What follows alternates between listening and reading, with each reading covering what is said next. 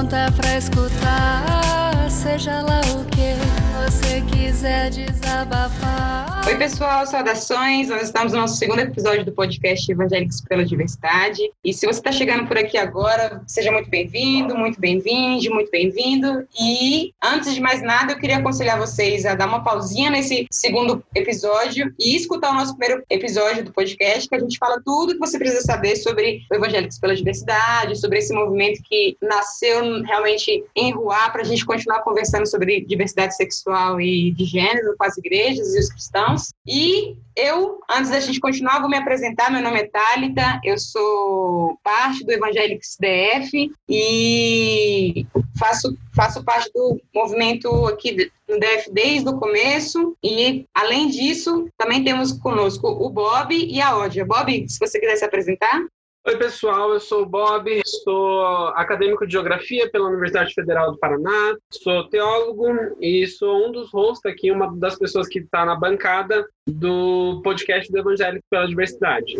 Sou do Evangélicos também desde o começo e participo aí, construo um movimento que surgiu realmente no Sopro de Ruá. E assim, bom, o nosso tema de hoje, ele é um dos temas mais centrais e mais controversos a respeito do tema de diversidade sexual de gênero na relação com a fé cristã e como que a gente lida com a Bíblia nesse tema todo, né? A gente sabe muito bem que na espiritualidade cristã ou evangélica, a Bíblia ela tem um lugar central e ela tem sido utilizada e mal utilizada ao longo dos séculos. Ela já foi utilizada para justificar muitas atrocidades como genocídio, colonialismo, escravidão, antissemitismo, que é o ódio ao povo judeu, infelizmente ela ainda continua sendo usada, como no caso da questão LGBT, para não falar da dominação patriarcal, né? Então, assim, a gente tem vários problemas aí para se resolver com relação ao uso da Bíblia. Mas assim, graças a Deus que muita água já rolou nesse rio da, te da teologia, da exegese bíblica, e a gente já revisitou várias vezes esses temas ao,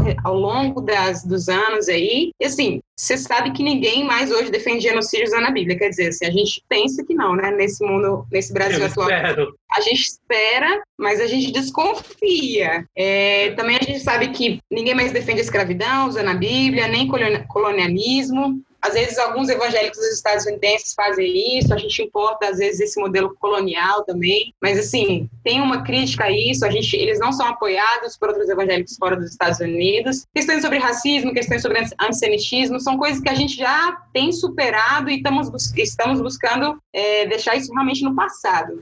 A questão é, por que, que ainda usam a Bíblia para defender que diversidade sexual é pecado, diversidade sexual de gênero, né? Por que, que ainda usa a Bíblia para dizer que só o padrão cis heteronormativo é abençoado por Deus e que as pessoas que são LGBTIs, elas são condenadas ao inferno e por aí vai. É, vocês já conhecem esse show de horrores do uso da Bíblia para não permitir que LGBTs tenham plena participação na comunhão das igrejas, nos ministérios, e, enfim, as faces da, da vida cristã, né? E hoje nós convidamos a maravilhosa mulher incrível que eu amo de paixão, Ódia Barros, para conversar conosco. E assim, Ai, como eu me apresentei, Thalita se apresentou, Ódia, a gente vai deixar você se apresentar. Fala um pouco de você. Oi, olha, primeiro agradecer o convite para participar dessa conversa, né? Conversa que já deveria não ser necessária, não é? Deveria, mas ainda é tão urgente e necessária. Então, eu sou Odja Barros, eu sou pastora da Igreja Batista do Pinheiro, que fica aqui em Maceió, Alagoas, e acabei de concluir o meu doutorado em teologia na ESTE, que é a Escola Superior de Teologia. Eu fico honrada em dizer que é uma das escolas mais, é, eu diria, sérias, respeitadas na América Latina. E também eu sou uma das organizadoras do, do livro, não é? Que a Igreja Batista do Pinheiro, na verdade, é autora, mas eu e Paulo organizamos um livro uh, que trata dessa questão. Uma das questões importantes desse livro é não só a experiência vivenciada pela Igreja Batista do Pinheiro, mas um capítulo dedicado à questão de Bíblia e diversidade sexual. Então, o livro é Vocação para a Igualdade que foi lançado ano passado pelas Novos Diálogos é, da Igreja Batista do Pinheiro. Então, eu fico muito grata de poder participar dessa conversa e uma conversa ainda tão necessária, não só para as igrejas, é, mas assim, eu diria ainda necessária para a sociedade em geral.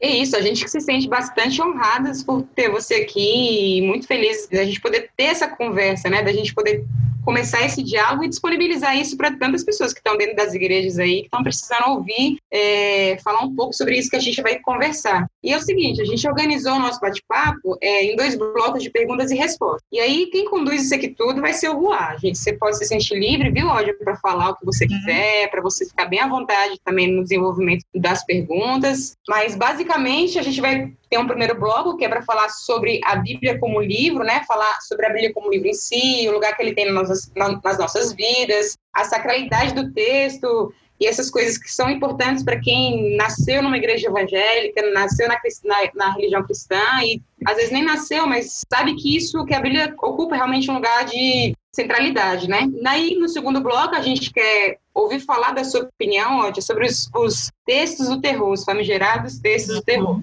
Para quem está ouvindo e não sabe o que significa isso, a gente usa o termo textos de terror para se referir àqueles textos que os fundamentalistas usam para dizer que a Bíblia condena tudo que foge do padrão da cis heterossexualidade. A gente que também, eu, por exemplo, cresci na igreja e desde de, de novinha ouço esses textos, vejo esses textos e eles realmente eles ocupam um lugar de terrorismo, assim, porque a gente fica com muito medo de que eles vão eh, são esses textos que vão levar a gente para o inferno. Então, no segundo bloco, a gente vai usar especificamente, falar especificamente sobre esses textos, como, por exemplo, Sodoma e Gomorra, Romanos 1, o Paulo, aquele abençoado, que ele fala sobre os gays, sobre a gente, sobre as pessoas de diversidade sexual e de gênero, né? Bom, é, Ódia, a gente vai então para o bloco número um, né? Que sou o Gongo, round one, fight!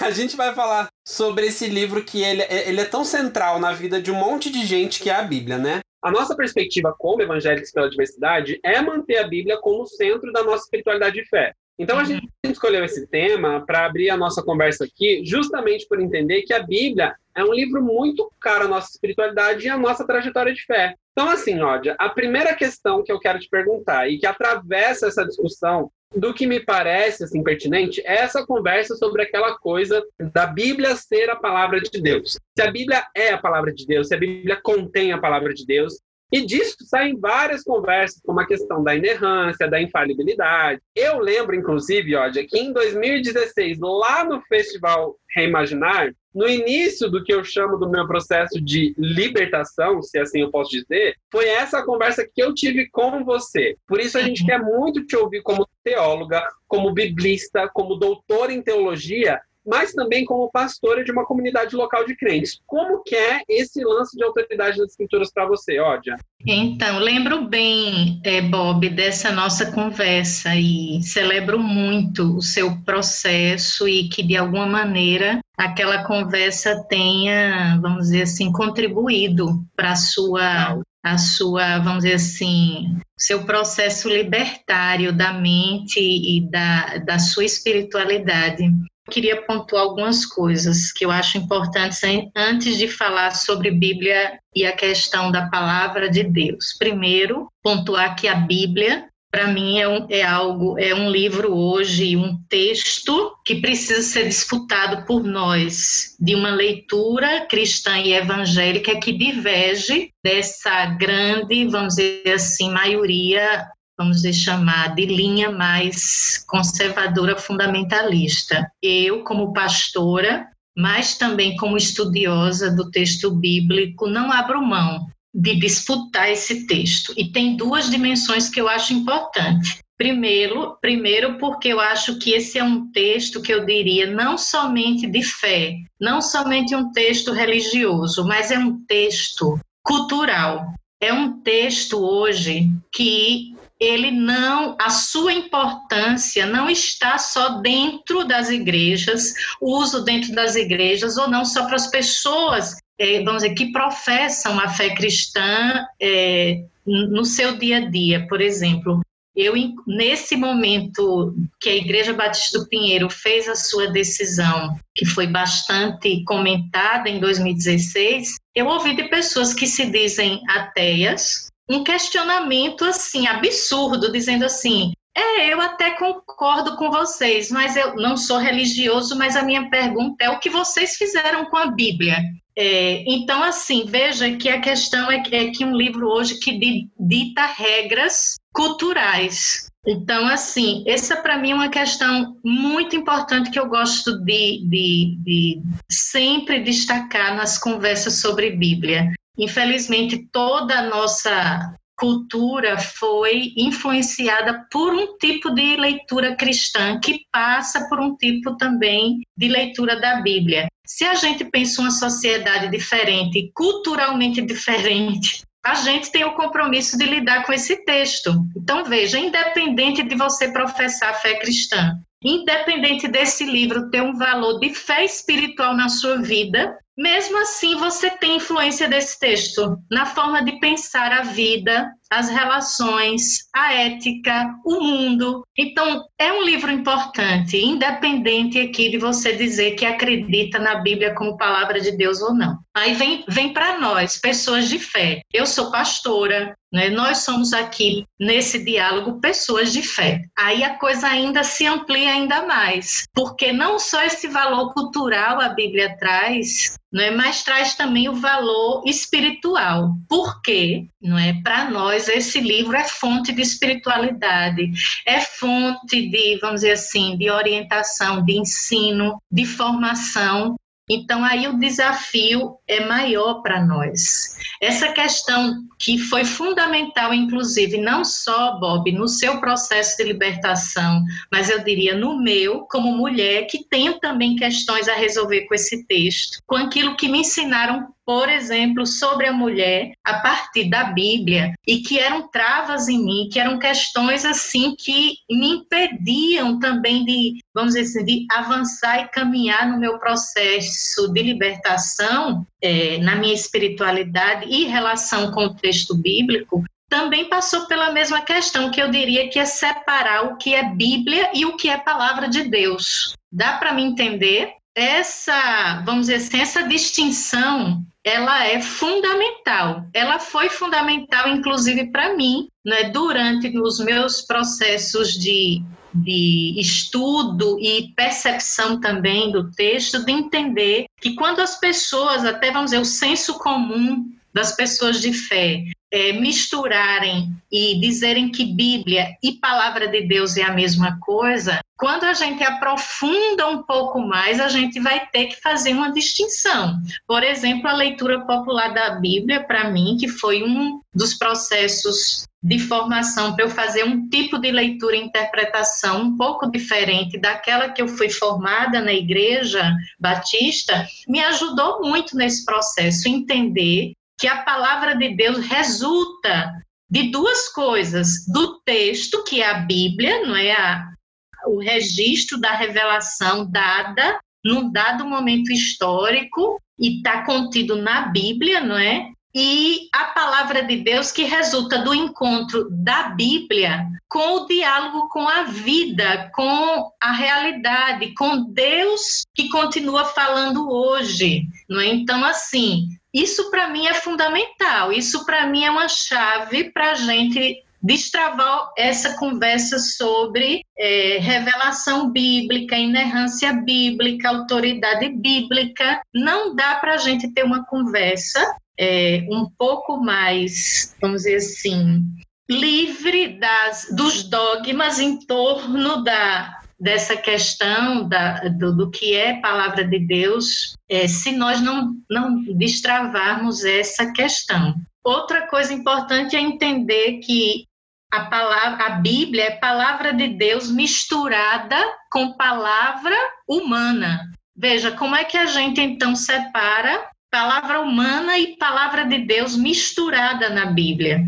Então, para mim, essas, essas primeiras questões, inicialmente, é, foram fundamentais para a gente saber lidar melhor e até eu digo respeitar melhor o texto. Para mim, o texto não perde valor nem perde importância quando nós tratamos mais seriamente de fazer essa distinção. Pelo contrário, nós vamos respeitar mais o texto e, vamos dizer assim, o espírito do texto, entendendo inclusive seus, seus limites, seus condicionamentos de um contexto que é humano, não é? Que foi humano, que foi histórico, misturado também com Deus se revelando nessa história humana, nesse contexto humano. Então, para mim, isso é uma questão fundamental. Então, esse livro e esse texto tem esses valores para mim, é um valor cultural, é um valor também espiritual, continua sendo. Eu, como batista, declaro, né, única regra de fé e prática no sentido de que não tem outros textos autoritativos, como outras tradições cristãs. A Bíblia não tem tanto valor quanto para alguns de nós, por exemplo, na tradição batista, a Bíblia é autoridade, vamos dizer assim, é a única autoridade no, nos, nos termos de, de texto normativo. Então, assim, por isso, para mim, foi tão importante estudar e me dedicar ao estudo mesmo e a aprofundar esse, sobre esse texto, porque ele tem uma força, eu diria, para nós da espiritualidade evangélica e para mim, batista, que ah, eu precisava compreender melhor como a palavra de Deus se manifestava nesse texto e nessa mistura de palavra de Deus com palavra humana, para que a gente não continuasse, vamos dizer assim, reproduzindo quase que afirmações dogmáticas. Na verdade, são afirmações dogmáticas que não se permitiam ser confrontada com outro olhar para o texto. Então, para mim, essa é um pouco da minha, do meu lugar, a partir de, de que lugar eu me relaciono com a Bíblia. Né? Como é que eu me relaciono com a Bíblia? É um livro de fé? É. É o livro, vamos dizer assim, base da minha espiritualidade? É. É livro ainda, vamos dizer assim, é livro de autor autoridade, se a gente pode conversar um pouco mais o conceito de autoridade, mas assim, é um livro normativo que orienta e é, vamos dizer assim, traz bases é, e conceitos e princípios para a nossa vida de fé. Tudo isso, para mim, continua válido e valendo. O que não dá é para eu fazer, não conseguir fazer a separação neste texto do que é palavra de Deus e o que é palavra humana. Ódia, é, fala um pouco mais então sobre essa coisa desse lugar de autoridade. Queria Sim. ouvir mais, assim, você falou que a Bíblia é, é um livro de fé, é um livro de prática, e aí você falou que a gente pode conversar mais sobre esse lance de autoridade. Pois fala é. para mim, qual é o lugar da Bíblia na sua vida e, qual, e como que é, fala um pouco mais sobre esse lugar de autoridade da Bíblia na sua vida e na sua trajetória. Foi sempre assim? Como que você mudou? Conta, conta é. pra gente sobre isso. Pois é, então, é, sempre para mim foi importante, não é? Um livro, inclusive, que me fazia sofrer, porque dependendo da, da página que eu abria, eu me sentia amada ou quase violentada por Deus no que eu lia. Eu acho que essa experiência, inclusive, das mulheres e a sua relação com a Bíblia, foi sempre um dilema, você sabe, por exemplo, para as mulheres que vão assumindo uma leitura mais feminista e de gênero, de como a gente coloca esse livro na nossa espiritualidade. Isso não é um dilema só meu. Isso foi como é que esse texto pode ter autoridade sobre a minha vida como mulher quando ele é tão agressivo para mim, quando ele me diz coisas que não eu não aceito, não é? Então, esse dilema eu enfrentei no início da minha vida cristã e depois nos meus primeiros. Eu fiz seminário batista e, e fiz, e durante esse período não resolvi esse dilema e saí do, do seminário com a grande pergunta. E quando, nos meus primeiros anos de pastorado, eu reproduzi muito das doutrinas que eram violentas para mim como mulher e que acabavam também sendo reproduzindo mais doutrina do que eu diria palavra de Deus. E aí, isso foi uma desconstrução muito lenta, e eu lamento pelos erros que eu cometi, inclusive, e por sofrimentos que eu imprimi a mim mesma, como mulher na, nesse contexto de, uma, de um olhar onde a Bíblia tinha toda a autoridade e não se questionava o texto. Não só não, não se lia historicamente, como não se questionava. Eu diria que a grande libertação, para mim, né, no meu processo, foi a hermenêutica bíblica, tanto histórica, que me fez entender ah, o contexto histórico do texto, que me explicava algumas coisas, e o outro elemento foi a hermenêutica da suspeita, que é uma ferramenta interpretativa, hermenêutica, sobretudo trazido pela, pela leitura feminista da Bíblia, e que, para mim, salvou a minha relação com a Bíblia, porque eu não consigo mais, quando eu falo que a Bíblia continua tendo poder e autoridade para mim, mas num sentido muito novo, porque é uma relação hoje que eu falo de um diálogo de iguais, eu e a Bíblia.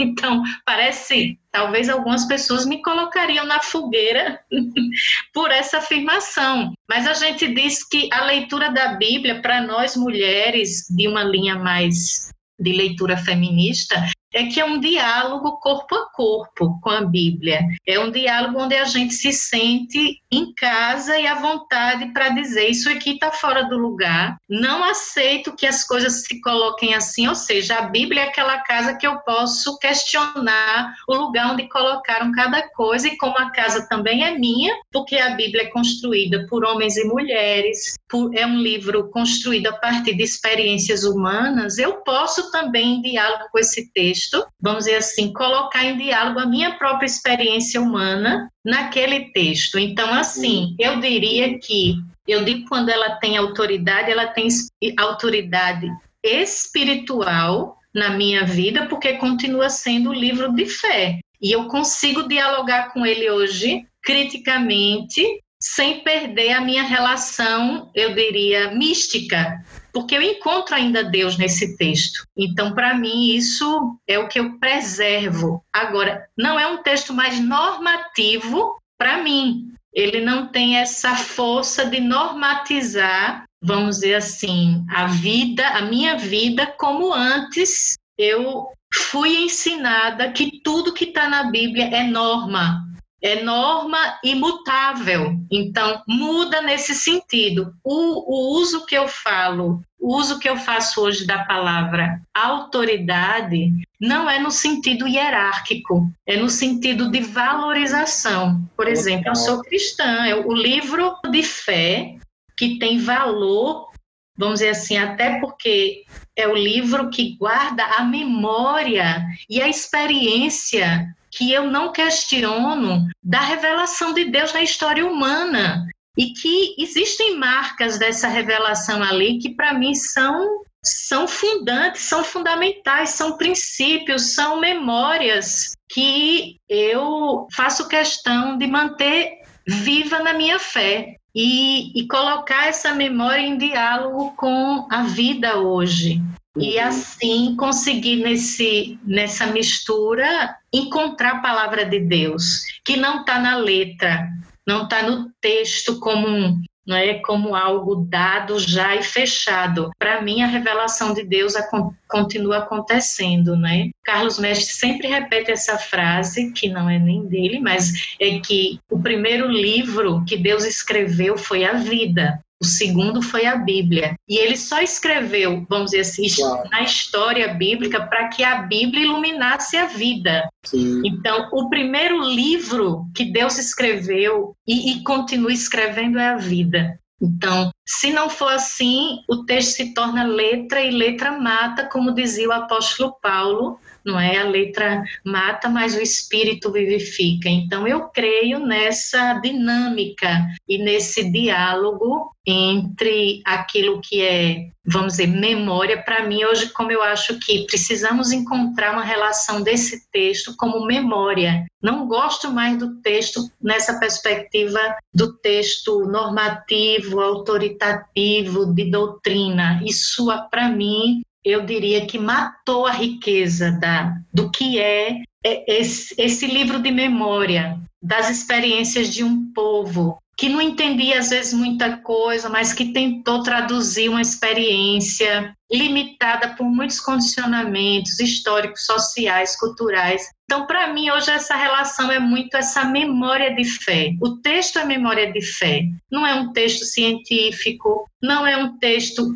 literalmente um texto histórico, porque ele não tinha essa preocupação de história, nesse conceito de histórico, como temos hoje. Por isso, ele não pode ser usado como prova de absolutamente nada. Então, assim, eu acho que a gente desrespeita, e quem lê a Bíblia nessa perspectiva literalista e normativa, para mim, desrespeita muito o texto, porque esse texto é memória, e devia ser uma memória viva, dinâmica, é, que se, se atualiza na experiência humana hoje. Mas acabou sendo um texto feio, sabe? Um texto meio é, enclausurado pela tradição e pela doutrina e, e, mata a vivacidade do texto. Eu me encanto com a forma como hoje eu consigo, em comunidade, ler esse texto recuperando como um texto de memória de fé. Nesse sentido, a Bíblia é linda quando é vista dessa maneira. E ela produz vida quando ela é lida de outro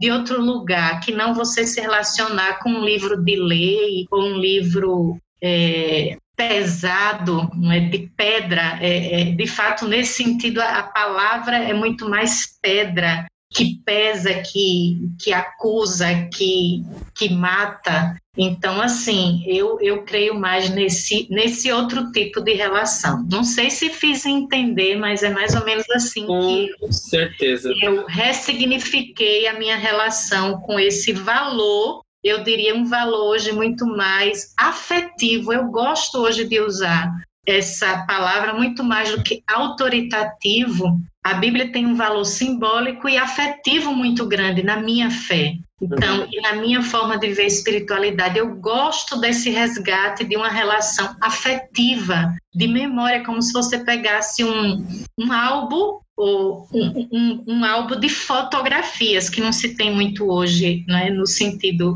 físico, material, mas você pegar memórias da história dos seus ancestrais e ancestrais da fé, pessoas que vieram antes e foram deixando memórias e marcas, mesmo memórias confusas ou mostrando momentos feios da história, mas está ali, então, eu acho que essa relação mais dinâmica e afetiva do texto como memória deve ser um pouco mais destacado do que o valor autoritativo normativo. Essa, para mim, tem gerado muito mais dilemas e, e problemas na nossa relação de fé com esse texto do que resolvido nossos nossos problemas como humanidade, né? É muito legal, Adil, porque você até respondeu muito do que seria a nossa segunda pergunta, assim. Porque, assim, a gente sabe que há diversidade de interpretações sobre vários temas dentro do mundo evangélico hoje em dia. Sim. Então, assim, existem igrejas que acreditam que o dom de línguas é uma evidência do batismo no Espírito Santo e que, enfim, o dom de línguas é, é aquela experiência de falar várias coisas que não são compreendidas em nenhum idioma, né? Há denominações que entendem que o ministério pastoral pode ser exercido por mulheres. Então, por exemplo, você é uma pastora, há algumas igrejas, inclusive, que ordenam sacerdotes com outros nomes, por exemplo, apóstolo, profeta, né? E assim, os evangélicos, eles divergem dentro do próprio mundo evangélico, ele, existe muita divergência sobre muitos temas bíblicos, inclusive morais. Então, a gente tem algumas igrejas que lidam com mais tranquilidade com o segundo casamento, com o divórcio, e outras igrejas não. Só que assim, existe dentro do mundo evangélico, eu, eu, não sei se eu posso dizer isso, se você vai me entender, mas existe um acordo de respeito. Então, é, existe uma dimensão de respeito denominacional dentro dessas divergências. Então, por exemplo, um jovem evangélico de uma igreja que não ordena mulheres, eu fui de uma igreja que não reconhecia a ordenação do ministério feminino. Quando eu vou para um evento onde tem uma pastora falando, ou ministrando ceia, por mais que eu até discorde na minha cabeça, eu respeito e eu concebo aquele fato, né? Então a pessoa ela concebe aquele fato como uma divergência teológica. Mas assim, eu entendo que é uma pastora, eu reconheço aquela ceia, participo, só que ah, é uma divergência teológica. Agora, olha, sobre o tema da diversidade sexual e de gênero, parece que existe uma interpretação hegemônica que não pode ser contestada, sabe? Então, falar sobre diversidade sexual e de gênero não é só falar sobre uma forma diferente de ler a Bíblia, sabe? É, é falar sobre uma coisa que não pode ser tocada, é quase que uma louça de cristal, sabe? Um cristal que não pode ser quebrado, assim. E por isso, a gente queria, você já falou bastante sobre isso, mas eu queria saber assim, como que você essa diversidade de formas de se apropriar e interpretar o texto bíblico? Porque assim, existem várias formas de interpretar a Bíblia, então, porque você falou bastante sobre essa coisa de autoridade, sobre essa coisa de não ser normativo, mas assim, Ódia, então quer dizer que sim, existem várias formas de se interpretar a Bíblia? Por que, que eu falo, pergunto isso para você, Ódia? Porque muitos dos argumentos que a gente recebe são os argumentos do tipo assim, ah, não, mas essa leitura não é historicamente comprovada. Nunca se lê o texto dessa forma. Mas as pessoas esquecem que ao longo da história o texto mudou. Então, a leitura escravagista do texto bíblico parou de existir, mas ela já existiu e ela já foi tida como norma, né? E a gente não está nem falando só de igreja católica, a gente está falando da própria igreja protestante naquela época, né? Então eu queria entender de você assim. Então quer dizer que sim, ao longo da história pode se interpretar a Bíblia de formas diferentes? É, é isso. Como que você lida com isso? Como biblista, estudiosa da Bíblia, especialista em Bíblia, e como que você lida isso como pastora na sua comunidade? Sim, então olha, não tenha dúvida que nós temos diferentes maneiras de interpretar interpretar a Bíblia e a palavra de Deus, que são duas coisas diferentes, então, agora fazendo questão de pontuar diferentes interpretações da Bíblia e diferentes interpretações de palavra de Deus. Né? Então, isso desde o início. Então, o que nós temos em relação a alguns temas, principalmente temas que se relacionam com moral sexual ou questões de comportamento e sexualidade, tem várias questões que envolvem, né, em relação aqui tratando de Bíblia. Nós temos problemas dos textos, que é uma coisa, né, uma coisa é o texto e outra coisa são as interpretações do texto. Então, assim, nós temos problemas para resolver dentro do texto, que eu diria que é o menor problema, porque quando a gente vai para um estudo e hoje você tendo as ferramentas, como eu vejo hoje, tendo ferramentas dos textos originais, entender tradução e entender contexto, eu me pergunto por quê? Porque até hoje se mantém algumas interpretações quando especialistas, pessoas especialistas em texto já poderiam ter resolvido muita coisa há muito tempo atrás. Então não foram problemas só com alguns textos, é problema com aquilo que a gente chama problemas de interpretação, problemas de tradução. Alguns dizem que toda tradução é uma traição. Quando nós começamos a estudar a Bíblia na perspectiva das mulheres, nós entendemos muitas das cargas que nos colocaram como é, cargas trazidas do próprio texto, nós vamos entender que tem problemas que a própria tradução é, foi responsável por algumas, vamos dizer assim, alguns problemas, algumas leituras, algumas interpretações construídas ao longo da história. Então, eu lhe diria, eu tenho repetido muito que a Bíblia é um livro polissêmico. Isso significa o quê? É um texto aberto a muitos sentidos e muitas interpretações. Eu tenho repetido, inclusive, na minha igreja, dominicalmente, quando falo à minha comunidade de fé sobre a, a Bíblia, não é um livro fácil de ler, não é um livro fácil de se relacionar.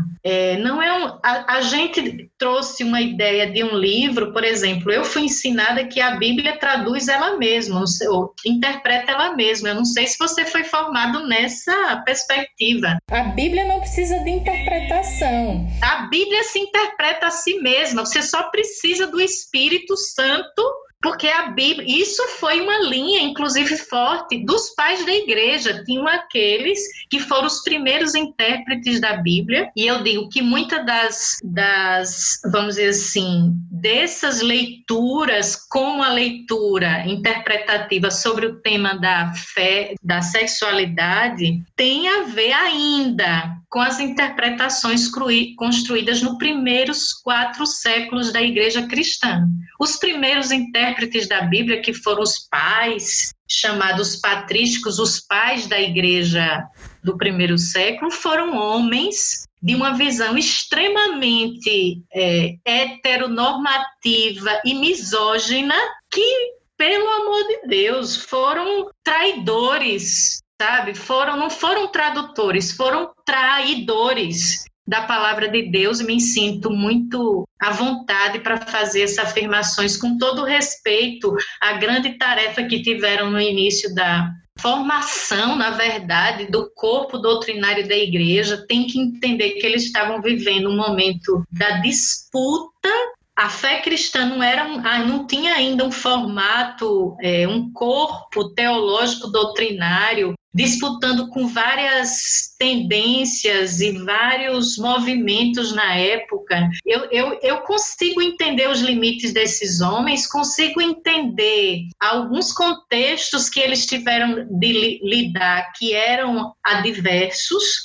mas não consigo de fato, não culpabilizá-los em muito por algumas interpretações que permaneceram na tradição cristã e que nem é responsabilidade da Bíblia em si, mas da leitura dos primeiros pais da igreja que são responsáveis por uma leitura misógina da fé, ou seja, que até hoje eu tenho que lidar com isso, de entender toda a leitura de que a mulher trouxe o mal, a culpa de Eva que nós ficamos, vamos dizer assim, carregando até hoje, toda essa leitura sobre o corpo da mulher, sobre a culpa para as mulheres e a, o olhar, por exemplo, para as relações é, do casamento, por exemplo, das normas morais e da sexualidade humana, foram construídas nesses primeiros séculos a partir do olhar e da interpretação desses primeiros intérpretes oficiais da da fé cristã, da tradição cristã.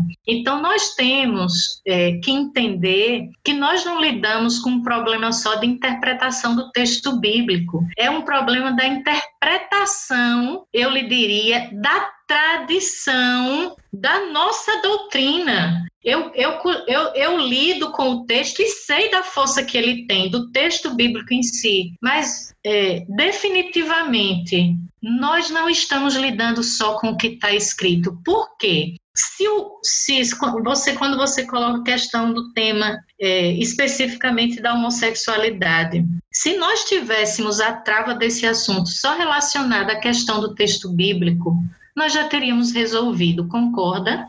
Muito, depois, muito. Depois, olha, nós temos hoje estudos, material que eu lhe digo, desconstrói a maioria dos argumentos utilizados de uma forma profunda usando todos os argumentos que qualquer exegeta vai reconhecer que tem fundamento. Não tem a ver só com a desconstrução da, do, da, da letra do texto, tem a ver com desconstrução de uma tradição, é, vamos dizer assim, de leitura interpretativa que a igreja e a cultura, vamos dizer, que a cristã fez, a tradição cristã que está, eu diria, entranhada no modo de ser e pensar da cultura ocidentalizada e cristã, que isso desafia, entendeu, a nossa é, vai para além do texto, vai para além de resolvermos, ai ai que fosse, por exemplo, você, se você já leu o nosso material do livro da igreja, os cinco textos problemáticos mais problemáticos usados para condenar, por exemplo, a homossexualidade, nós fizemos questão de, no livro da igreja, no, no processo de que a igreja do Pinheiro viveu, trabalhar texto a texto, mas isso eu lhe diria, Bob, não foi a chave para destravar as coisas. Mesmo resolvendo o problema no texto, nós tínhamos o problema da mentalidade e do preconceito que hoje está para além do, do texto bíblico, está em outros lugares que a gente é, é mais desafiador de chegar. Não é? é mais desafiador. Talvez até tem que pensar como isso mexe com questões das subjetividades né, de cada né, desse imaginário cristão em relação à sexualidade, como isso mexe na vida das pessoas e na, e na subjetividade e psíquica das pessoas e do coletivo, é algo muito profundo. Então, eu lhe diria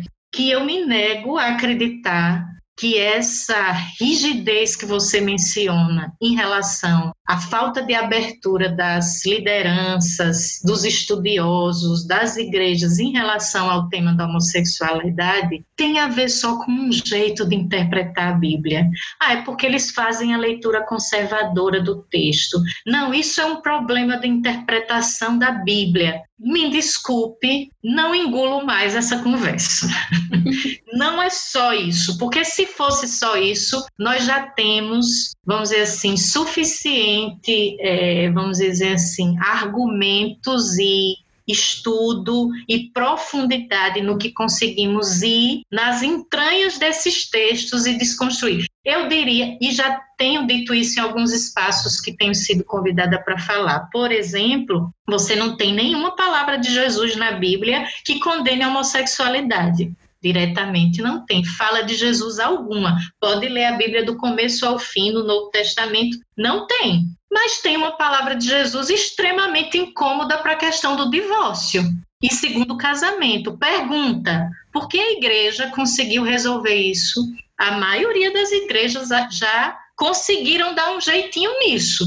Tem o um interesse, não tem o um interesse por trás? Exato, sim, por isso que eu tô, tem coisas que vai para além da dificuldade ou das diferentes interpretações do texto. É isso que eu quero dizer. É. Então, isso que eu quero dizer. Se a questão fosse só, por exemplo, vamos dizer que a divergência sobre a maneira como as igrejas tratam o tema da homossexualidade tem a ver, então, com as formas diferentes que a gente interpreta a Bíblia. Não. Porque se fosse assim, a igreja, todas as igrejas que continuam condenando a homossexualidade como traduzindo como uma abominação, um pecado, não poderia, usando a mesma maneira de interpretar, teriam que serem mais rígidas em alguns temas que já foi resolvido de uma maneira contrariando, vamos dizer assim, a sua rigidez interpretativa ou literal do texto. Eu lhe mostro inúmeras igrejas repetindo o mesmo discurso condenatório a partir dessa né, maneira de interpretar a Bíblia, mas que conseguiram fazer outros movimentos em relação a outros assuntos. E para mim, isso tem não, por isso que não podemos cair nessa ilusão de o que diferencia a prática e a maneira como cada igreja trata esse tema tem a ver com a maneira tão zelosa que alguns cuidam do texto e porque tem medo dessas novas interpretações, como alguém já disse assim, essa interpretação moderna. Não me venha com essa história de chamar é, o que a gente tenta fazer com tanta responsabilidade de modernidade na interpretação. Isso tem a ver com modernidade. Isso tem a ver, eu diria, com responsabilidade com o texto. E eu fico hoje, cada vez mais, quando eu me aprofundo como estudiosa dessa área, eu me indigno mais com a, a forma como alguns, é, vou chamar de colegas é, estudiosos da Bíblia, homens, pastores, mulheres ou homens que tiveram acessos e ferramentas e que comodamente não enfrentam é, vamos dizer assim, corajosamente esse tema, seja é, nas igrejas, seja até nos espaços também de formação teológica, porque é cômodo não tocar nisso. Mas, assim, não dá para gente é, que vai para a área dos estudos não entender que é uma questão de ideologia. A gente tem um termo que usa hoje que é ideoteologia. Existe uma ideoteologia que quer manter um padrão patriarcal heteronormativo e que isso significa você manter as coisas do jeito que estão, as estruturas, as instituições, as ordens vão ficar muito confusas e os poderes e, e os privilégios. Então, não dá para mexer nisso sem desorganizar muita coisa, sem desarrumar a, a vida de, das instituições como um todo, das relações como um todo. Então, vai dar trabalho, mexe em muita coisa.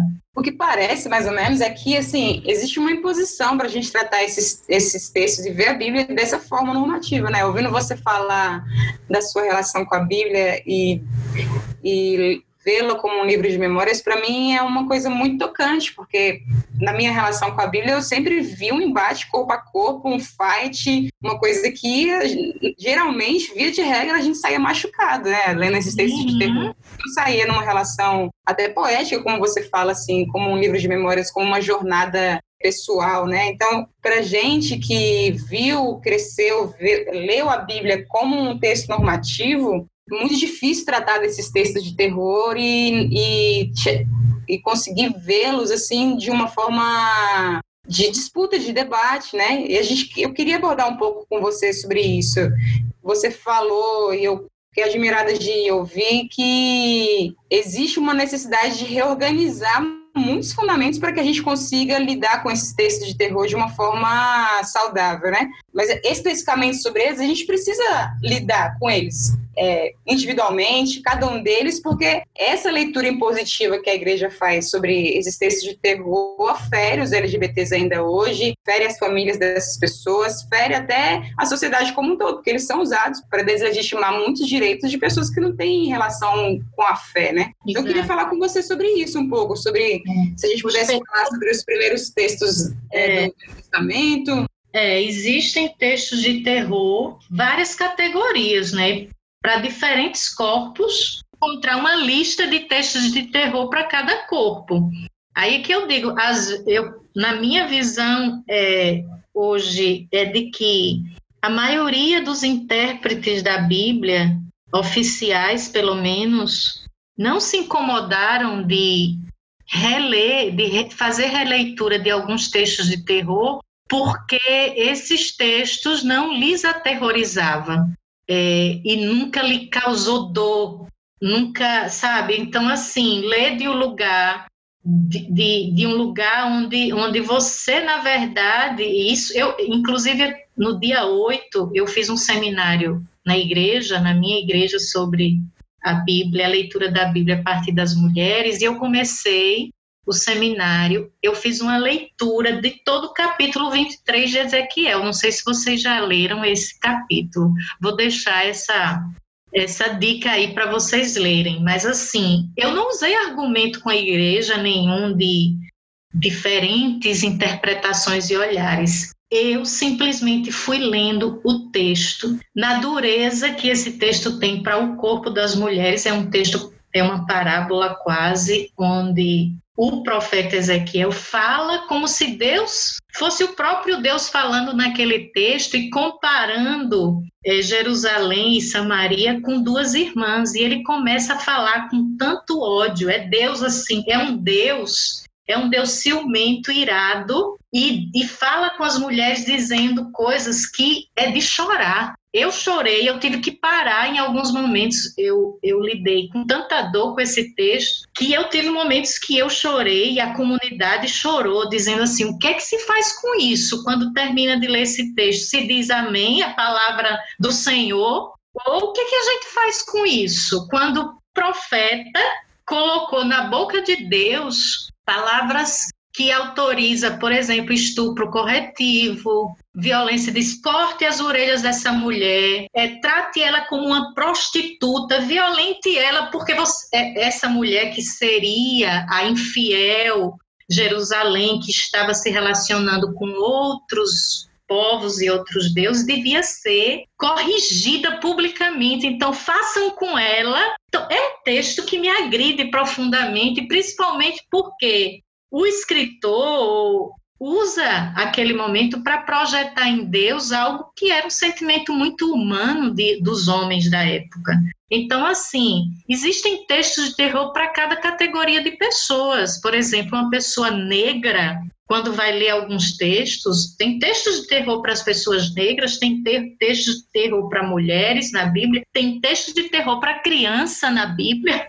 tem textos de terror para as pessoas LGBTs na Bíblia, enfim, cada. Eu acho que a coisa bonita que Ruá, esse movimento de Ruá, que para mim é maior do que o texto escrito, porque a, porque é, é vento que se renova, é, é, espírito, a palavra de Deus tem que ter movimento e, e é essa relação né, da rua com o que está escrito que pelo menos ativa nossa né, e movimenta essa história, né? Então eu eu acredito que foi um movimento do espírito que nós conseguimos, vamos dizer assim, os nossos os nossos corpos começaram a gritar essa dor, não é? E buscar é, uma maneira de traduzir essas dores sem ao mesmo tempo perder a relação, vamos chamar afetiva, com a palavra de Deus que, vamos dizer, escapa,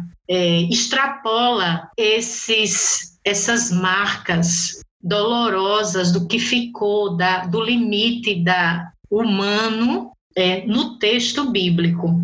Então, o, como a gente lida com esses textos de terror, é, no nosso, no meu contexto pastoral, eu tenho uma forma, no meu, vamos dizer assim, na minha responsabilidade acadêmica, eu tenho uma forma de lidar. Se a gente fosse pegar assim, numa forma pastoral, como é que você lidaria com Gênesis 19? Assim, a gente pode dizer que o pecado de Sodoma realmente foi homossexualidade, porque isso é um texto que agride é, inclusive, eu começo o, no livro que a gente né, já, já se preocupou exatamente em desconstruir esses textos. Eu esperava, espero ainda que num outro momento a gente saia dessa leitura defensiva de ter que dar respostas e que a gente faça uma leitura mais afirmativa, mas o livro que a gente escreveu, a parte bíblica do livro da igreja, na verdade só trabalha com esses textos de terror, não é? Começa justamente com Gênesis e essa ideia da questão de Sodoma, que para mim é um dos textos mais fáceis de lidar, não precisa de nenhum aprofundamento é, nem de. não precisa ser nem estudioso da Bíblia. E a, até a pedagogia e a metodologia que nós usamos na igreja evitou usar muito os recursos científicos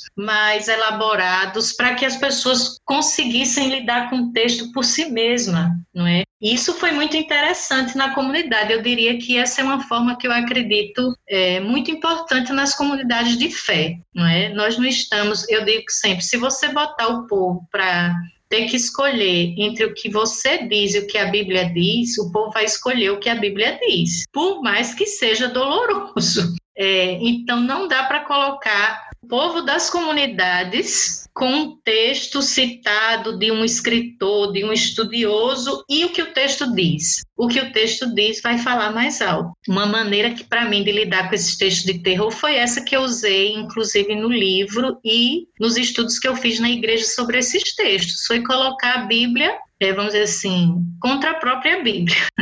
Ou seja, fazendo as pessoas entenderem que o texto em si, vamos dizer assim, desconstrói a leitura. É só a gente. Porque a maioria das pessoas não leem direito os textos. Não param para ver traduções diferentes, para anotar os detalhes do texto, para fazer perguntas capciosas no, no próprio texto. Então, assim, esse texto de Sodoma já foi desconstruído muitas vezes. Primeiro, porque o, a questão ali não tem nada a ver com homossexualidade. Ali se fala que tem muito mais a ver com estupro, coletivo, não é?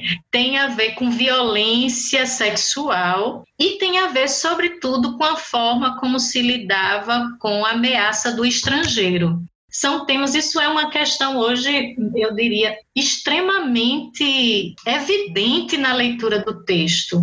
Nós não estamos tratando de homossexualidade, primeiro porque, como nós dizemos, nem existe esse conceito, essa maneira de entender a relação sexual entre dois homens ou duas mulheres como homossexualidade. Primeiro, esse termo não existia. Segundo, as relações entre homens e homens, dependendo né, da situação social e econômica que esses homens tinham e como elas se davam, não era, não era algo ignorado, era algo legítimo.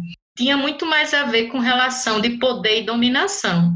O que acontece naquele texto de Sodoma e Gomorra tem a ver muito mais com a questão da, a gente chama da, da lei sobre a questão do, de como se trata a ameaça de um estrangeiro na comunidade. É, e isso não, não sou eu que estou dizendo, né? os próprios estudos do texto revelam, a própria descrição do texto revela que é um ato é, de violência contra alguém que eles julgam um estrangeiro que ameaça a segurança. As cidades viviam ameaçadas por pessoas que podiam ser espias, que podia estar trazendo o perigo para a comunidade, e a forma de lidar era muito violenta.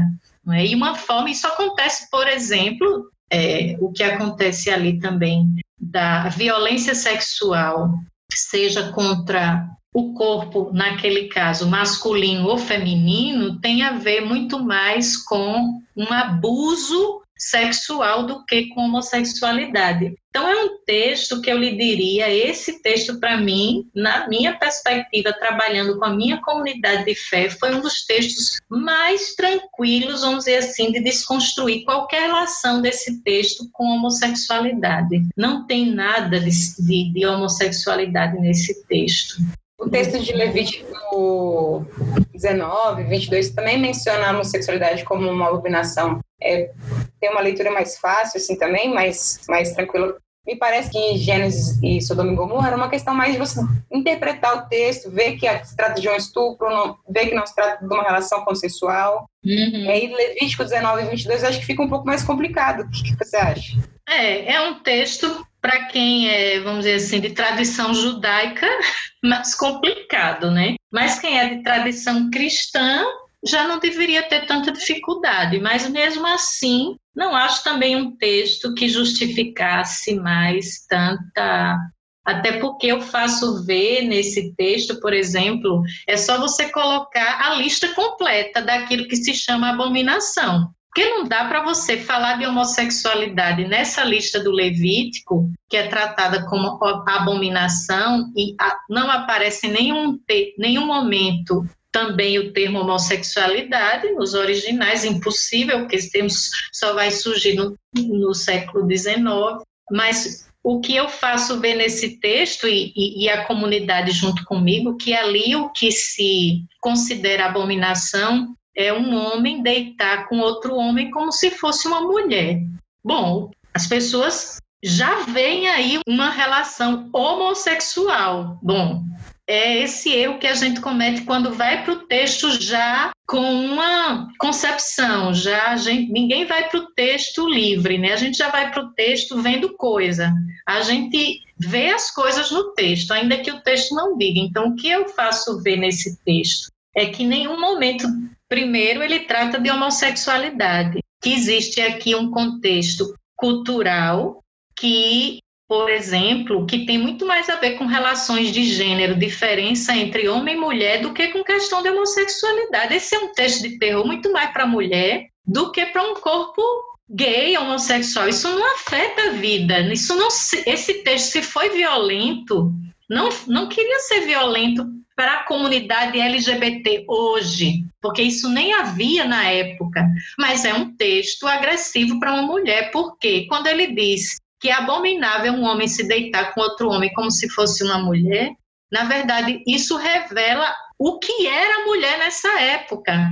Porque, inclusive, você sabe que isso nos livros de, de cultura, da história cultural desses povos da época, que o sexo entre homens de alto poder e prestígio, por exemplo, os homens eram iniciados, os homens de poder, sexualmente por com outros homens, que os homens de poder daquela época tinham escravos sexuais e eles não eram homossexuais, eles eram homens que podiam tudo.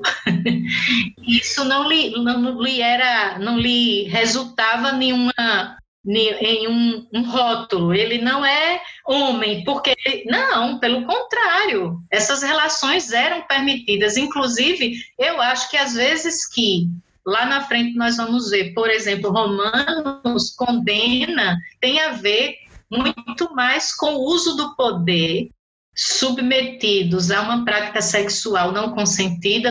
Então veja bem, então essa essa questão aqui em Levítico para mim, a forma de ler esse texto de terror tem dois caminhos, deixando a coisa mais breve e simples. Primeiro, olhe para a lista inteira do Levítico. Se você quiser manter uma leitura literalista contra as pessoas homossexuais a partir desse texto, é uma escolha sua, mas você vai ter que fazer também em relação a toda, toda outra lista que aparece, elementos que aparecem que tornam o homem impuro, a pessoa impura, o ser humano impuro, por exemplo, como misturar dois tipos de tecido diferente numa mesma roupa. Então, assim, comer alguns tipos de comida que estão tá na mesma categoria de impureza e de abominação, coisas como essa que já foram redefinidas na, na interpretação de alguns grupos. E por que continua usando essa bendita lista, ou maldita, melhor dizendo, lista,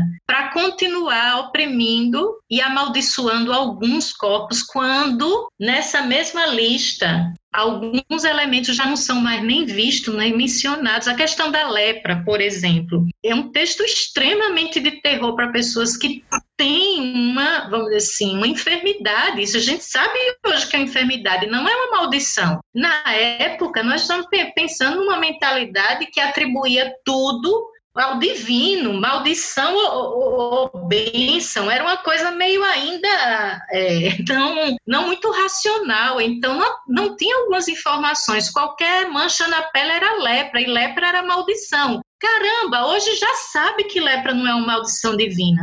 Os religiosos, nem os religiosos mais fundamentalistas, continuam tratando o leproso como um abominável. Então, nessa mesma lista, se conseguiu ver isso, e por que não se consegue, vamos dizer assim, reler para libertar o corpo de pessoas, vamos dizer assim, que amam de, um, de uma forma não heteronormativa e que aqui continuam aprisionados por esse texto. Então, assim, essa é uma questão. Eu sempre eu coloquei a lista toda para a comunidade de fé ler, por exemplo. Vamos ver aqui o que é que a gente, sim, qual é qual é então a, a dificuldade com essa questão, a condenação de um homem que se deita com, por sinal, nesse texto, mulher com mulher pode. Sim! Se for por esse texto, uma mulher se deitar com outra mulher não é abominação. Nesse texto, não. É um homem se deitar com outro homem. A mulherada tá liberada. Tá tudo, colemos velcro, meninas! tá liberada por esse texto. Veja então, olha, isso tem muito a ver com a gente diz assim, mulher era considerada não ser de direitos e um ser humano, que ninguém nem pensa aqui que mulher é um ser humano, de direitos. O texto não é para elas, o texto é para os homens, como na lista dos dez mandamentos, ou a lista dos mandamentos. Lá também a mulher, na verdade, não entra como destinatária da lei, ou seja, ela não vai ser afetada para a lei porque ela não é gente. Ela é, por exemplo, o bem do homem que não pode ser cobiçado, mas a, a princípio, nós não somos afetadas com a legislação do Antigo Testamento, porque nós não somos seres é, tratados na, na, na, na, nos códigos legais, a gente não existe para os códigos legais como gente. Então, assim, veja que o texto tem tantas outras perguntas e questões mais profundas para se tratar e fica se usando o texto para um único propósito: reforçar o olhar cultural, religioso, que sempre foi pautado por uma visão e ordem patriarcal heteronormativa. Para mim, vou lhe dizer de forma tranquila hoje, como estudiosa e como pastores, não é um texto difícil também de lidar, porque ninguém mais vive submetido a esse código legal. Eu desafio qualquer pessoa que quer condenar uma pessoa hoje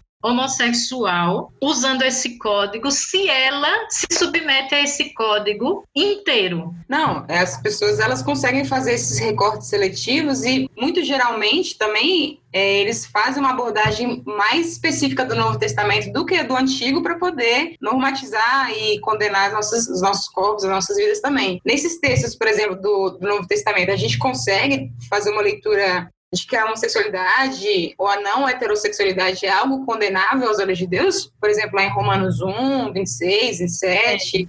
Pronto, esse para mim foi eu considero um dos textos mais difíceis. Esses dois, esses dois ou três do Antigo Testamento, para mim, não representam uma dificuldade. Desculpa, é questão de vontade e de solidariedade e de responsabilidade. É, e para mim, não é uma questão de leitura interpretativa, de diferença interpretativa, é uma questão de compromisso. A, a, favor de quem ou contra quem você faz a, a leitura e o estudo do texto. Para mim tem a ver com isso. Os textos do Antigo Testamento. Do Novo Testamento já tem outro contexto, já tem outra força para as comunidades cristãs, porque afirmam ser neotestamentários. Ah, além do que é palavra de Paulo. E eu continuo dizendo que a igreja cristã é mais paulina do que cristã, de fato. Mais seguidora do que Paulo disse do que das palavras e gestos de Jesus. Então, nós não somos cristãos, nós somos fruto muito mais da interpretação,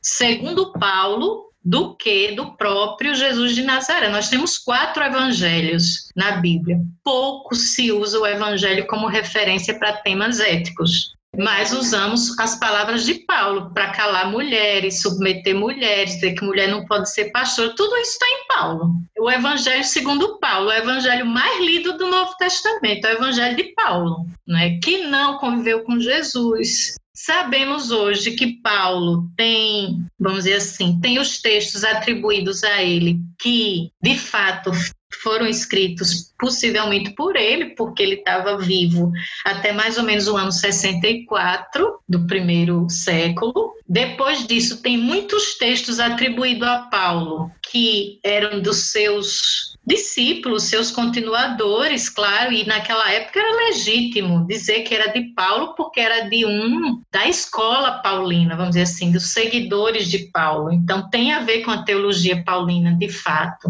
Romanos tem essa dificuldade porque é um texto autenticamente paulino, não, não dá para questionar, porque tem alguns textos de terror contra as mulheres que, quando a gente vai tratar, que é de Paulo, diz que Paulo a gente está tratando, porque o Paulo do primeiro, do início dos textos, vamos chamar autênticos, é um, um, um texto mais solidário com as mulheres, e tem outros textos que são terríveis, mas com Romanos e a questão do tema da homossexualidade, não dá para usar usar esse argumento. Paulo realmente traz essa questão. Esse foi um dos textos que a gente demorou mais trabalhando. Uma das questões que a gente quis tratar quando tratou com a comunidade de fé esse texto foi situar bem o contexto histórico de Romanos. É um contexto onde nós estamos lidando com questões de disputa ética assim, qual deveria ser a ética dos, das comunidades cristãs? Era a ética do império e dos outros grupos religiosos e a ética desse pequeno grupo que começa a despontar naquele cenário. E, e nesse texto onde Paulo vai falar, tem dois temas importantes: aquilo que se chama natural, o que é natural e o que não é, e a gente tem que respeitar os limites da mentalidade da época, do que se considera o que é natural, e a discussão sobre a justificação, o paralelo da justiça divina e a justiça injustiça humana. Paulo começa trazendo um cenário que eu acho até interessante, tem que ler o texto como um todo, do primeiro capítulo inteiro. Paulo está fazendo um confronto com algo que eu acho e concordo com ele. Havia uma corrupção vamos dizer assim, de valores e de, questões que eu concordo com a leitura de Paulo. Ele vem trazendo questões é, de compromissos éticos e de a gente chama de o que ele chama, vai chamar de imoralidade é porque a palavra às vezes nos soa meio moralista, vamos dizer assim, ou que ele está tratando só de questões morais em relação ao, ao corpo. Não é. Paulo está trazendo, sobretudo, uma discussão ética, ética de relações e ética de relações, eu diria relações não só é, relações que têm a ver com sexualidade, relações como um todo. E ele denuncia, inclusive, parece que há, e se a gente for ver o texto, parece que há uma discussão sobre a questão de poder. O corpo, as relações, vamos dizer assim, sexuais, está misturada com a questão de quem tem poder para submeter o corpo do outro. Quem vai estudar um pouco esse contexto da Carta de Romanos, um dos temas que se trata ali é a questão da escravidão. Existe uma desigualdade, uma assimetria nas relações de poder, de gênero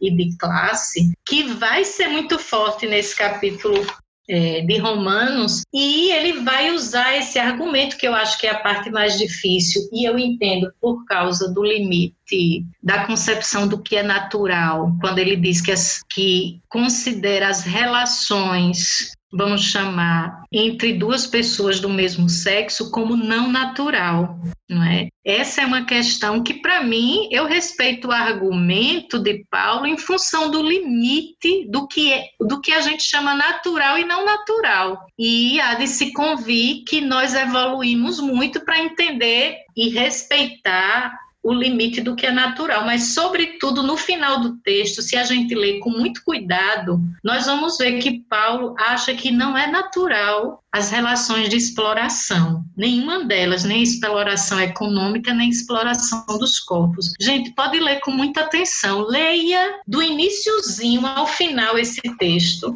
que nós vamos ver que a denúncia de Paulo, não acho que a palavra dele é, é uma palavra violenta contra os corpos, nem era o assunto principal que Paulo queria tratar, não tinha a ver absolutamente com questão da homossexualidade como centro, mas tem a ver com relações justas, com relações de denúncia sobre a exploração, é, vamos chamar, dos corpos. Isso acontecia tanto com aqueles poderosos e ricos que tinham escravos e escravas sexuais no contexto não é, das classes sociais, mas era também, pelo, pelo que se pesquisa desse contexto, havia também uma prática dos cultos, de outros cultos a outras divindades da época, onde a prática também, por exemplo, tinham escravos e escravas sexuais nos cultos chamados, que eu não acho uma forma de chamar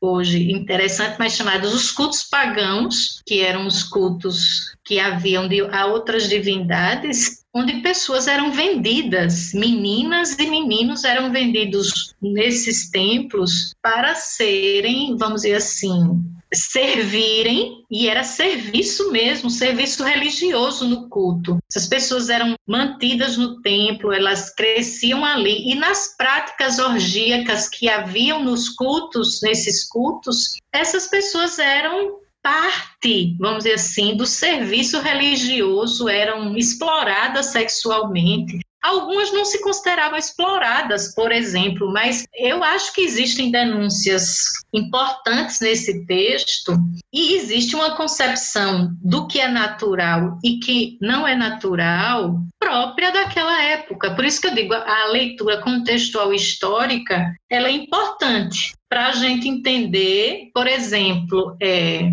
se a gente voltar um pouquinho atrás, 50 anos, o que a gente dizia que era natural, o que não era natural. Para nós, uma, uma sociedade já muito diferente da época, com muito mais informação e com muito mais elementos, mas nós não considerávamos algumas coisas naturais. Eu fui criada numa cultura que não era natural, por exemplo, uma mulher eu, eu era proibida, por exemplo, de comer alguns tipos de comida na, durante o, período menstrual. Eu era, eu tinha uma concepção de, do que era naturalizado, o que não era, muito diferente do que, por exemplo, as novas gerações hoje consideram. Veja, eu estou falando de um espaço de tempo muito curto. Então, para mim, a grande questão desse texto é mais difícil para as pessoas que não leem o contexto cultural e histórico. Eu não tenho como resolver esse problema com pessoas que não entendem o lado e o contexto histórico que está misturado nesse texto. Quem não vê isso vai continuar usando esse texto e eu não vou ter como resolver. Nós não temos como resolver. Um exemplo disso é a minha avó, a mãe da minha mãe, ela servia o almoço e a janta do meu avô no prato. Então ela é de tradição uhum. é, do interior da Paraíba. E uma vez ela veio aqui para casa, é, ela já morreu, né? E o meu pai se serviu no jantar, se ser, serviu o próprio prato. Olha, a minha mãe fala que foram quatro dias dela falando, Marlene, isso tá errado, como pode, não é normal o homem se servir? Não é normal, é isso aí, não é normal. Então, e, e assim, a maneira com que ela ficou estarrecida de imaginar que o meu pai se servia no jantar, sabe? Sim, sim. É, é verdade, acho que é um bom exemplo isso aí. Mas eu acho que para quem não vamos dizer assim, insiste em achar que a Bíblia é um texto dado, revelado, inspirado, sem nenhuma interferência humana ou que não foi limitado pela, vamos dizer assim, pela concepção época e que não, né, aquilo é é só palavra de Deus e não tem outra influência, outro contexto, com esse tipo de pessoa, nós não vamos resolver esse texto especificamente. Porque para, vamos dizer assim, desconstruir a condenação a partir desse texto de Romanos, tem que considerar o contexto cultural e o contexto histórico no qual Paulo fala e quais as questões que ele traz. Foi esse, para mim, por isso que eu disse que esse foi um texto mais complexo um dos mais complexos quando vamos tratar desses textos de terror. Se eu pegar um gancho aqui, é para você, o 1 Coríntios 6, 9 e Timóteo também seriam nessa perspectiva de ter uma relação do, com o contexto histórico, com o contexto cultural da época? Não, é? quando eu trabalhei com Coríntios, por exemplo, foi só uma questão de tradução. Porque aí a gente foi traduzir a palavra, os termos originais por exemplo, na verdade, naquele texto, quando você desfaz a tradução do que porque o texto já faz, a tradução já é uma traição ali, porque coloca a palavra homossexual no texto, não é? O argumento desse texto foi em torno da questão interpretativa. Só da, da tradução da palavra mesmo. É, é malacói e arsenocoites, que foram palavras traduzidas como os homossexuais ou a homossexualidade. O argumento foi que eles usam assim, os homossexuais é traduzido não herdarão o reino dos céus, em 1 Coríntios 6, né? Em 1 Timóteo. Então, são textos problemáticos, mais uma vez eu digo, porque é texto do Novo Testamento, é palavra de Paulo, mas, por exemplo, a tradução dos homossexuais aqui, ela é no mínimo, vamos dizer, como é que eu diria? Ela é ideológica, uma vez que quem vai pegar o texto original teve que escolher um termo para colocar ali, um texto que não tinha relação direta com a palavra em grego. Primeiro, o termo homossexual se vai aparecer lá na frente, como é que ele estava aqui no discurso paulino. Por exemplo, a, a, no primeiro texto é um homem, vamos dizer assim, se usasse a palavra até afeminado, talvez fosse um pouco mais fiel, porque assim, é um homem de traços leves, macios, porque quando a gente vai traduzir o texto, o sentido é esse, entendeu? Um homem ou uma pessoa macia, leve, vai aparecer o mesmo termo para falar de tecido, um tecido leve, ou seja, usar o termo homossexual num contexto onde esse termo não existia. Pederasta, prostituto, é, foi um pouco forçado, eu diria. É, exato. Então, é um texto complicado, de fato, não tem como, como não dizer que é, não é? Mas tem a ver talvez também com essa traição que a tradução pode trazer, não é? É traduzir como homossexual talvez seja um pouco é, vamos dizer assim, forçar culturalmente que o texto era para, vamos dizer assim, condenar uma prática sexual específica, né? Enfim. Quando Paulo escreve para Timóteo, em Timóteo 1,10, também é uma, um erro de tradução, Ódia? Em 1 Timóteo, não tem a ver com tradução. Ele fala, é, sabemos que ela é boa se alguém a usa de maneira adequada, Aí ele vem com a tal da lista, né? Para os ímpios, pecadores, profanos e reverentes, é, para os que praticam imoralidade sexual. Assim, é porque ele vai usar imoralidade sexual e homossexuais. Na verdade, a palavra é, de novo, arsenocoitai, que aparece em 1 Coríntios, e pornoi, que é os que é traduzido como, como profanos. E, de novo, a palavra, a mesma palavra. Então, você vai ter uma lista, comete o mesmo problema, que é traduzir a palavra que aí não tem a, não existe essa palavra homossexualidade, mas pessoas que agem sexualmente de uma forma reprovável. Quando a gente trabalha esse texto e pensando no que Paulo trata em Romanos, da mesma forma, existe uma preocupação com relações de opressão, exploração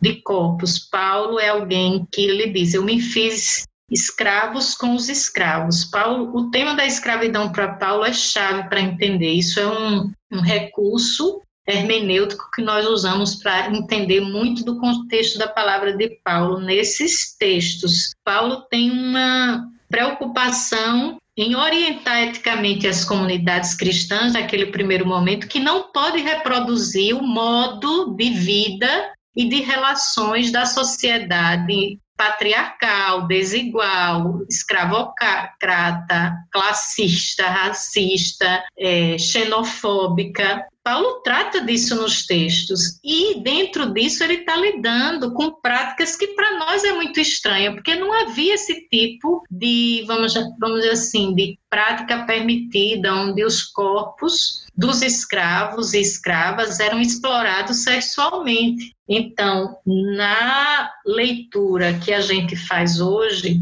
Paulo não está tão focado na condenação moralista das relações sexuais como o leitor e a leitora dos tempos atuais está. Vai com a pergunta errada, vai ter a resposta errada. Vai para o texto perguntando quem é que Paulo está condenando. Está condenando os homossexuais aqui. Vai ver isso no texto, não tem como. Mas quando você vai entender quais são as perguntas e os dilemas e as questões mais amplas que Paulo trata no texto no geral, você vai entender que Paulo não está em nenhum momento, e olha que eu tenho dificuldades com Paulo. Eu acho que ele tem comete muito mais violências com mulheres nas falas dele. Mas honestamente, quando você vai ler o texto, vê que Paulo está falando de relações de poder que envolve, inclusive, as relações é, sexuais entre corpos. E eu acho que tem esse tema no texto. E eu acho que pode ter uma condenação de relações, vamos chamar de entre dois homens ou duas mulheres, que não são relações de consentimento e de igualdade, onde um está subjugado ao outro. Então, eu não acho que Paulo não deixa de tocar nessa problemática, porque a maioria dos homens, principalmente havia muitos homens que eram submetidos a relações com outros homens, mas não por escolha. Geralmente esses homens estavam submetidos porque eram servos de, uhum. desses homens de poder e que ele não tinha escolha de dizer se queria ou não queria. Então, uhum. assim, acho que Paulo condena isso, acho que é legítima essa condenação, mas não acho que a intenção dele era condenar um tipo de, de, vamos dizer assim, de relação e um modelo e uma forma de se relacionar que nem existia aqui. Como não existia, por exemplo, para as mulheres liberdade de escolher casar com quem amasse, casar quando queria. Não havia essa, essa autonomia. Como não havia autonomia de pessoas do mesmo sexo decidirem se amar porque tinham autonomia para isso.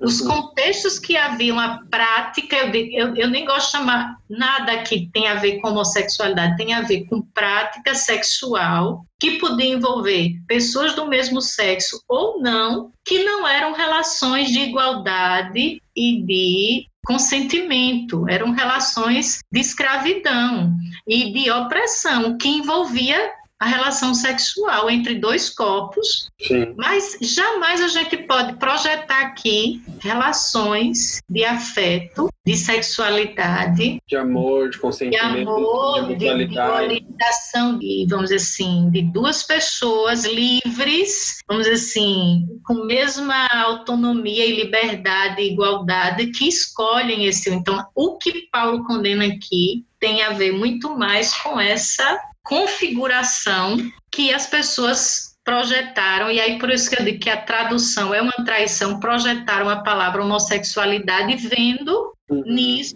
as- e projeta nas relações homossexuais que foram, vamos dizer assim, configuradas a partir de outros princípios, de outro lugar, que não é essa aqui do texto de Romanos. Como se toda relação homossexual tivesse um, um que tem poder e um que é dominado. Como se toda relação homossexual tivesse um que manda e um que obedece sem ter liberdade de discordar, de não querer, né? Exato, exato. Esses dois textos exigem uma leitura, eu diria, de especialistas que ajudem a entender o contexto histórico, o contexto da próprio tema teológico da carta, do que Paulo está tratando exatamente em Romanos, o que Paulo está tratando em 1 Coríntios, 2 Coríntios, essas listas éticas, inclusive, elas são muito é, eu diria, temporais e contextuais, porque se nós, se Uhum. Paulo tivesse escrevendo hoje, ele ia colocar nessas listas certamente questões éticas muito diferentes, que não eram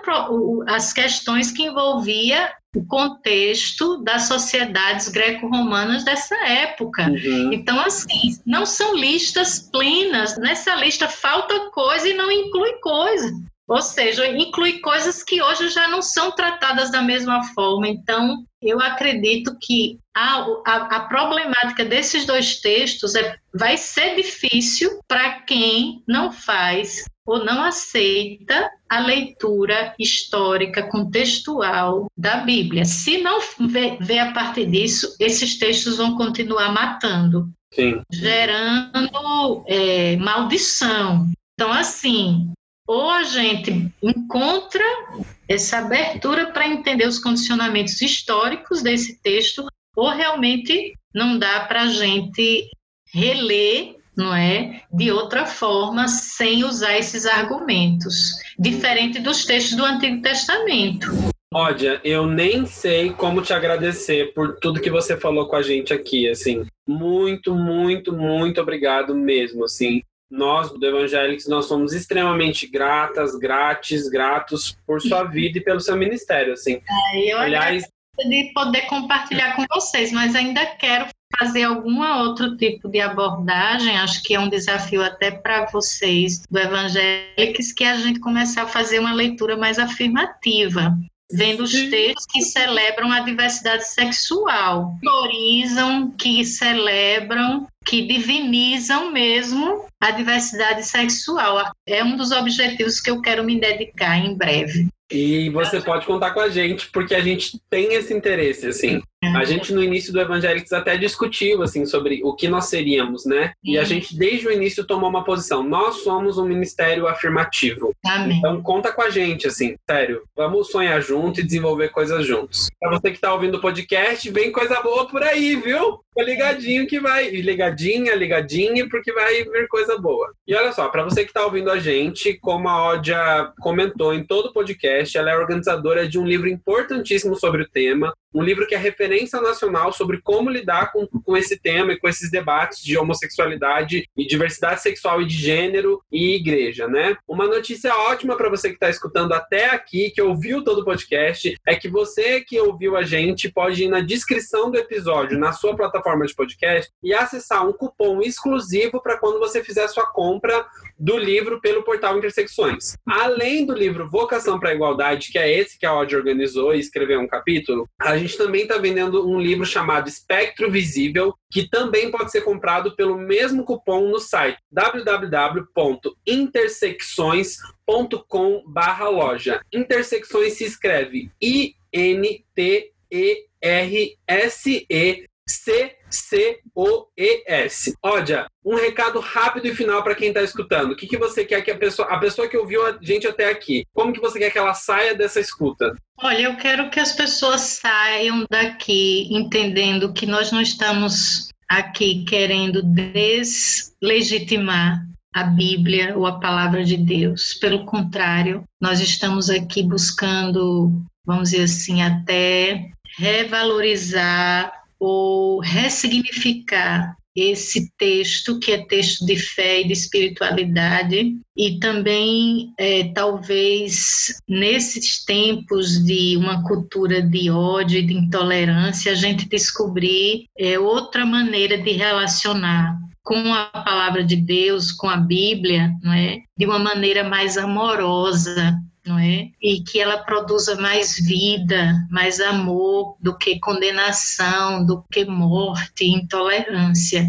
Então, eu acho que o grande objetivo nesse diálogo é entender que você pode escolher, você que está nos escutando, você pode nos escolher como você quer, a partir de que lente você quer ler a Bíblia, contra quem ou a favor de quem você quer ler a Bíblia. Você tem essa escolha. Jesus teve essa escolha quando ele foi desafiado pelos mestres da lei, quando trouxe uma mulher adúltera, como Jesus queria ler a lei que era uma lei rígida que autorizava a morte de pessoas. Jesus fez uma escolha. Ele preferiu, vamos dizer assim, descobrir um outro jeito de ler a lei, não é? Ele preferiu uma relação que trouxesse vida. Então, nós não estamos inventando moda, isso não é um, um modismo, isso é seguir os passos de Jesus, a maneira como, como ele lidou com a tradição, com o texto escrito. Ele também usou, não é? é está escrito isso, eu porém vos digo, não é? De um outro jeito, mais profundo, buscando o espírito da lei e não a letra. Então, você que nos escuta, nós não somos, eu não gosto desse tipo de de entendimento de que é uma, ah, é uma forma moderna de ler a Bíblia. Não. Nós estamos seguindo, vamos dizer assim, o nosso mestre Jesus de Nazaré e buscando ler a partir da hermenêutica do amor, da vida e resgatando, inclusive, a, a próprio espírito que eu acredito com que esses textos, que para mim é memória, memória de fé, memória afetiva, e que nós precisamos abandonar um pouco essa relação do texto como uma lei, uma norma, uma lei de pedra e buscar um outro tipo de relação. Espero que a conversa tenha inspirado nessa direção. Muito obrigada pela atenção e vocês que participaram da conversa até aqui. Obrigada ao Evangélicos por essa oportunidade de partilhar essas leituras. Podem discordar de mim. É, é bom a gente poder é, dialogar e conversar, não é? Thalita, como que discorda dela, Thalita? Tem como, a gente está aqui aplaudindo de pé, na verdade. Ai, ai, Ódia, muito, muito obrigado, viu? E olha, para quem está nos ouvindo, gratidão imensa por ter você ouvindo a gente até aqui. A gente quer muito ouvir sua opinião, o que você achou. Então comenta nas nossas redes sociais, seja no Instagram, underline, ou pelo Twitter, arroba evangelics, ou também pelo Facebook, facebook.com barra evangelics, ou pesquisando a página Evangelics pela Diversidade. Se você prefere se manter, manter-se no anonimato, ou se você não pode ser publicamente reconhecida, reconhecida, ou reconhecido, manda um e-mail pra gente contando tudo que você quiser contar. É só escrever para falecomevangelix@gmail.com. Lembrando que se escreve E V A N G E L I C X S. Evangelics. Fale com evangelics@gmail.com. E ah, a gente não quer só opinião sobre esse episódio. Escreve também sugestão sobre próximos episódios, temas relevantes, formatos interessantes de fazer o podcast. Se você quer apoiar o nosso trabalho, o nosso ministério, dá uma passadinha em benfeitoria.com.br evangelics e cadastre uma contribuição mensal para fortalecer o nosso ministério, e nosso trabalho aqui. A gente agradece muito todo mundo que nos ouviu até aqui. Beijo grande, gente. Até mais. Obrigadão, gente. Até aqui, Pronta para escutar, seja lá o que você quiser desabafar. Só saiba que a gente vem com intuição. Tem que ouvir.